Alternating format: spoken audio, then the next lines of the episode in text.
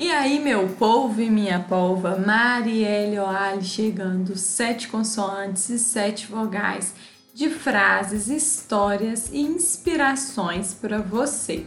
Hoje não temos convidados especiais, somos eu e você, e eu escolhi trazer uma frase que surgiu para mim num, num momento descontraído, tava num churrasco na casa de, de um conhecido. E aí eu tava conversando com uma pessoa que eu não conhecia, que ele era o primeiro momento ali. Um senhor mais velho, tava inclusive lá tomando sua cachaçinha. E aí ele tava contando de sua vida, sua experiência, teve estava passando por um tratamento de câncer e um dia ele estava no médico e o médico falou para ele: Olha, é, não tente consertar o outro, porque o errado pode ser você. De novo, vou falar para vocês, não sei se era essas palavras, né, mas a, a ideia é essa. Não tente consertar o outro, porque o errado pode ser você. Eu achei assim incrível é, e eu admiro muito a sabedoria das pessoas mais velhas Sabe a sabedoria que a gente aprende na vida? É a mesma sabedoria que eu admiro na minha avó. E quando a gente para para ouvir as pessoas mais velhas, pode ter certeza que vai sair alguma pérola dessa. E isso ficou muito na minha cabeça. No episódio de hoje eu quero trazer para vocês algumas reflexões em cima dessa frase e de outros contextos que eu já é, presenciei, já vivi, que eu acho que se encaixa. Então, o que, que a gente tem costume de fazer?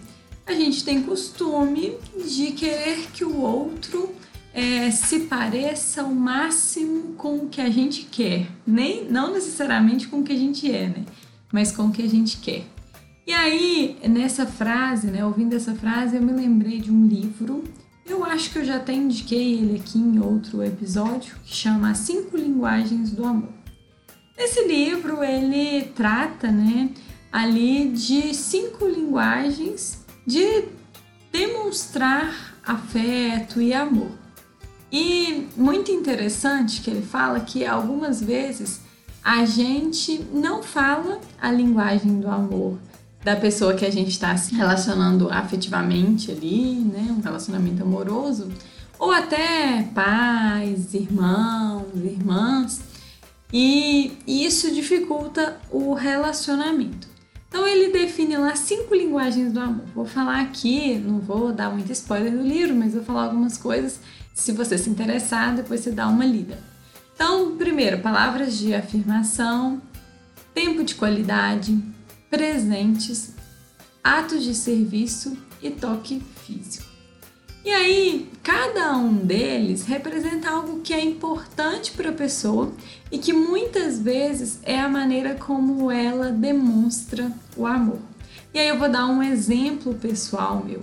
Eu sempre fui uma pessoa que gostei de presentear. Até hoje eu sou assim, gosto e os presentes para mim eles são muito de significado. Às vezes é algo barato, né, que não é caro financeiramente, mas eu tive um trabalho para pensar, para elaborar e para criar.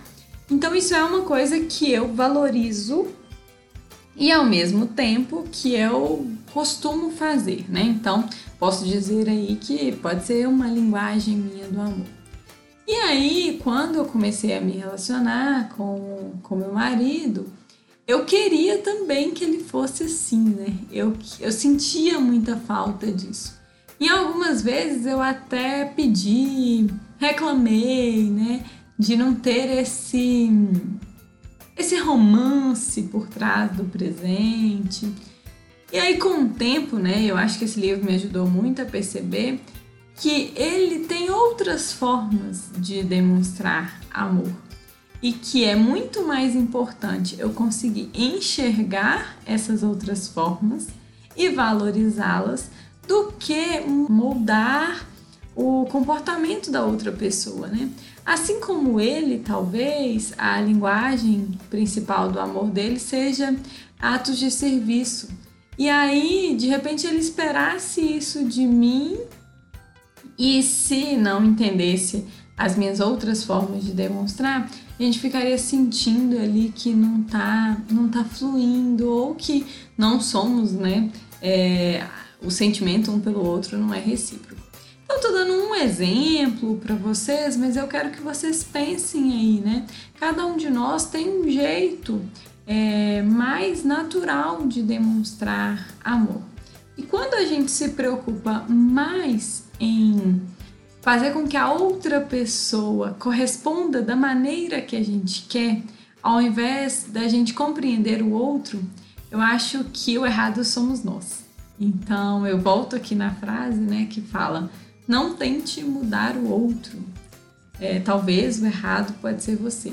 E aqui eu não estou falando de certo e errado, de quem é, de quem tem a razão, mas no sentido de que a gente pode buscar, ao invés de encontrar um culpado para qualquer situação, compreender o outro ao invés de tentar mudá-lo, né?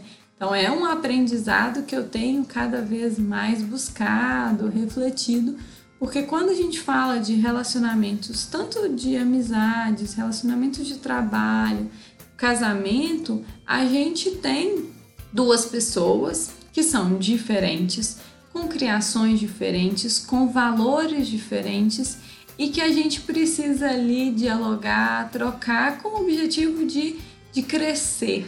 E se a gente busca ali, né, é, consertar o outro, mudar o outro, dificilmente a gente vai ter sucesso nesses relacionamentos. Então, a primeira coisa que essa frase me lembrou foi esse livro. Inclusive, é um livro super facinho de ler, recomendo. Tem um teste no final que é legal, que você pode fazer e pedir mais alguém para fazer também, para vocês compararem ali as linguagens do amor. E Além desse, desse livro, eu me lembrei de uma parábola que tem é, em um livro meu aqui, que é um livro que eu já até postei no Instagram algum dia, que é do Alexandre Rangel, que chama As Mais Belas Parábolas de Todos os Tempos. E aí, é, tem várias, adoro as parábolas de, desse livro. E aí eu vou ler uma, depois eu quero conversar sobre ela. Certo dia, uma moça estava à espera de seu voo na sala de embarque de um aeroporto. Como ela deveria esperar muitas horas, resolveu comprar um livro para matar o tempo. Também comprou um pacote de biscoitos. Então, ela achou uma poltrona numa parte reservada do aeroporto para que pudesse descansar e ler em paz. Ao lado dela se sentou um homem. Quando ela pegou o primeiro biscoito, o homem também pegou um. Ela se sentiu indignada, mas não disse nada. Ela pensou para si: Mas que cara de pau! Se eu tivesse mais disposta, eu lhe daria um soco no olho para que ele nunca mais esquecesse. A cada biscoito que ela pegava, o homem também pegava um. Aquilo a deixava tão indignada que ela não conseguia reagir. Restava apenas um biscoito e ela pensou: o que será que o abusado vai fazer agora? Então o homem dividiu o biscoito ao meio, deixando-lhe a outra metade. Aquilo a deixou bufando de raiva. Ela pegou seu livro e suas coisas e dirigiu seu embarque. Quando se sentou confortavelmente, para surpresa dela, o seu pacote de biscoito estava intacto dentro da sua bolsa. Ela sentiu muita vergonha, pois quem estava errada era ela e já não havia mais tempo para pedir desculpas. O homem dividiu seus biscoitos sem nem se sentir indignado, ao passo que isso a deixara muito transtornada. Em nossas vidas, por muitas vezes, estamos comendo os biscoitos dos outros e não temos a consciência de que os errados somos nós. E essa parábola, ela traz a essência da frase, né? Quando a gente se preocupa mais em olhar para o outro, para os defeitos do outro, para as imperfeições do outro, do que para a gente mesmo. Porque é mais fácil, né? É mais cômodo olhar o que está fora, olhar o outro, julgar, questionar, do que fazer o exercício de olhar para a gente, de olhar para as nossas questões, as nossas dificuldades e o que que a gente pode fazer. Então eu adoro essa parábola. Eu acho que ela traz essa mensagem para a gente. É, quando a gente está julgando a outra pessoa, cabe a gente refletir também sobre as nossas ações. Então, eu espero que a partir desse episódio, que foi curto, mas profundo, você pense aí, reflita na sua vida, que tanto que você tem querido mudar as outras pessoas sem olhar para as suas questões, as suas dificuldades e as suas fragilidades. Então, eu entendo que todos nós temos questões. Muitas vezes, as questões do outro a gente não consegue lidar, não consegue suportar. Então, é preciso diálogo e, se não for suficiente, a gente não precisa manter relações que não nos façam bem, mas compreender que parte da responsabilidade por uma relação é sua e parte é da outra pessoa, é fundamental para que a gente não transfira para o outro nem a responsabilidade de nos fazer feliz e nem a culpa por não nos fazer feliz. Então eu deixo vocês com o meu abraço virtual, mas com a intenção real de que a gente consiga a cada dia mais buscar compreender o outro e compreender também a nós mesmos.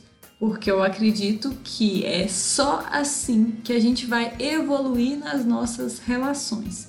Perfeitas nunca serão, mas poderão ser cada dia mais harmoniosas, leves e felizes. Um beijo e até mais, seus idiotas!